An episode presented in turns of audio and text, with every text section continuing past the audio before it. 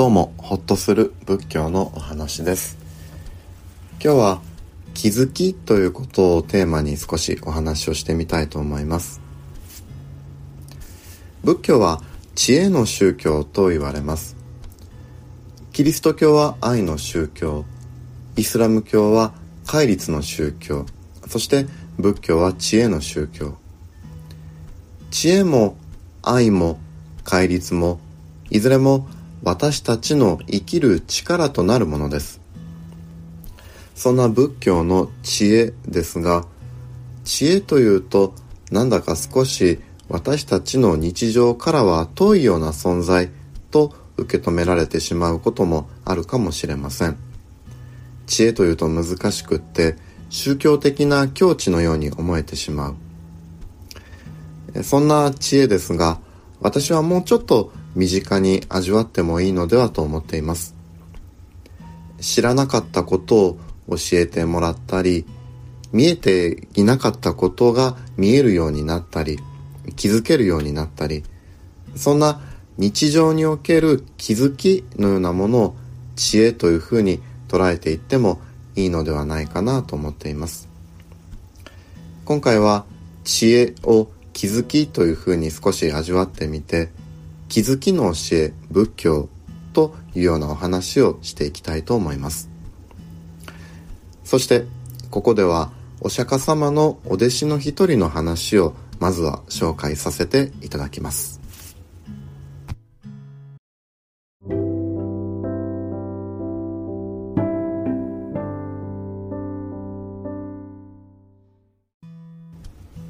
お釈迦様のお弟子のチュッラパンタカという人の話をしたいと思います。舞台は2500年前、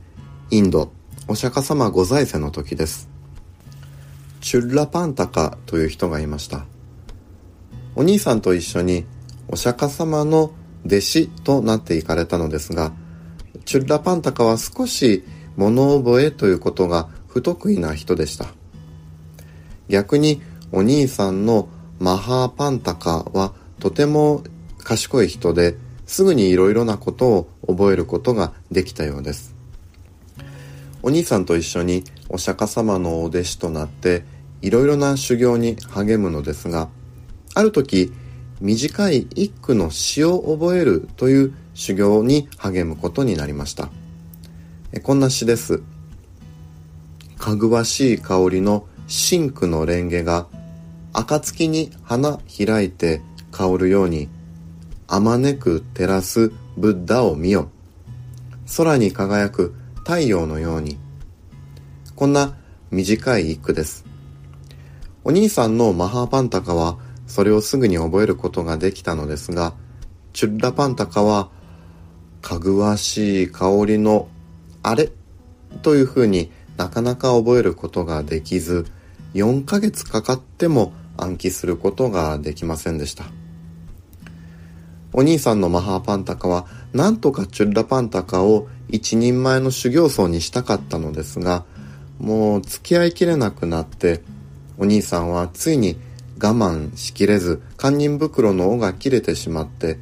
弟にお釈迦様の教団から出て行けと言ってしまったのでした。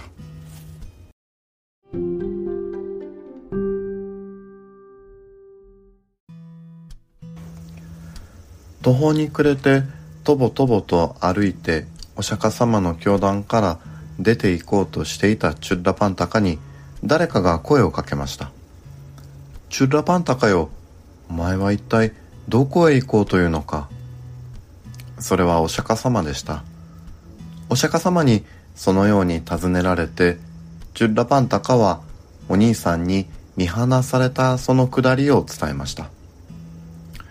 お釈迦様は、チュラパンタかよ。お前は私について出家したのだ。兄に見放されたからといって私の教団を出ていくことはない。さあ、私のところに来るがよい。そう言って、お釈迦様の少女に連れて帰り、そして自分の部屋の前に座らせました。そして一枚の布を与え、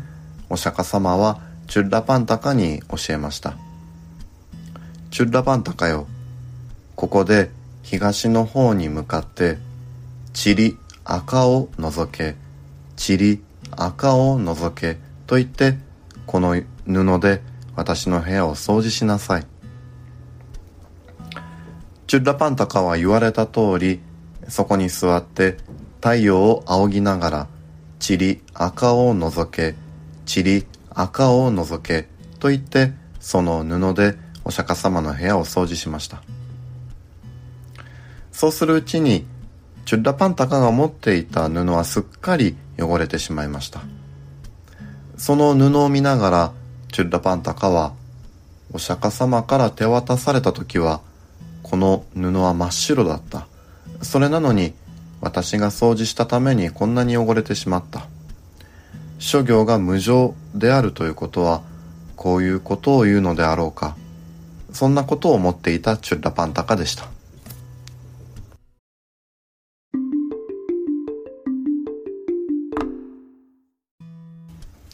チュッラパンタカの心の動きを感じ取ったお釈迦様はすかさず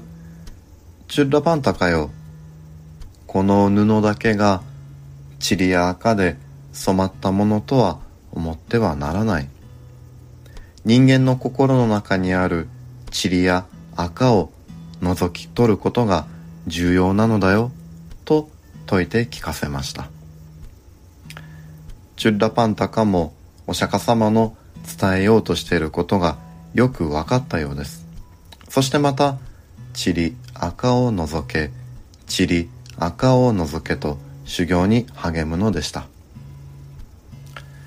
やがてチュッラパンタカはアラカンと呼ばれるそんな位に登っていきました。お釈迦様はその後チュッラパンタカのことを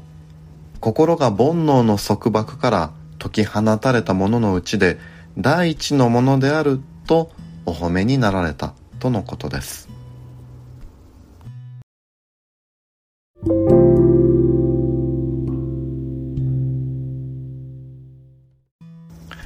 いかがでしたでしょうか？このチュッラパンタカはシュリハンドクさんとしても親しまれる方です。レレレのおじさんのモデルとも言われています。このチュッラパンタカの物語気づきということを教えてくれるのだと私は受け取っています。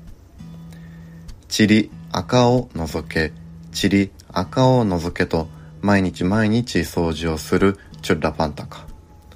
そのチュッラパンタカは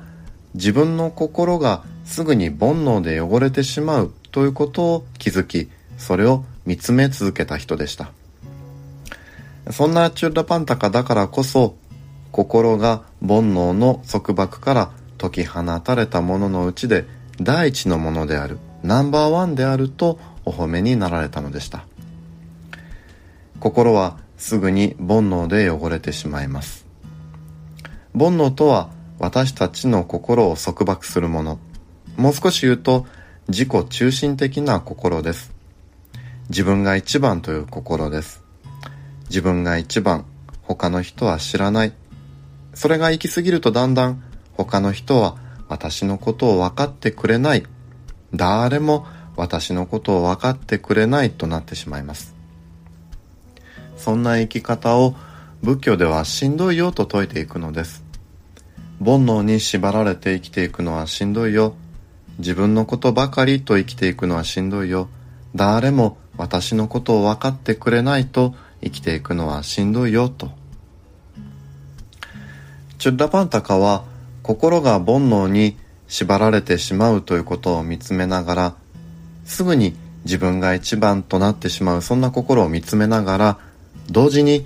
自分のことを分かってくれる存在と出会えたのだと思います。私は一人じゃないお釈迦様がおられると。それはチュッラパンタカにとって自分にとっての居場所があるということに気づいたのだとも思います。2500年経った今お釈迦様はおられませんがお釈迦様が説かれた仏法が私たちにはあります。その仏法の中で浄土真宗という教えでは阿弥陀如来という仏様をよりどころにしていきます阿弥陀如来が私たちにおっしゃってくださいますあなたのことちゃんと知ってますよ。あなたの声を聞いていますよ。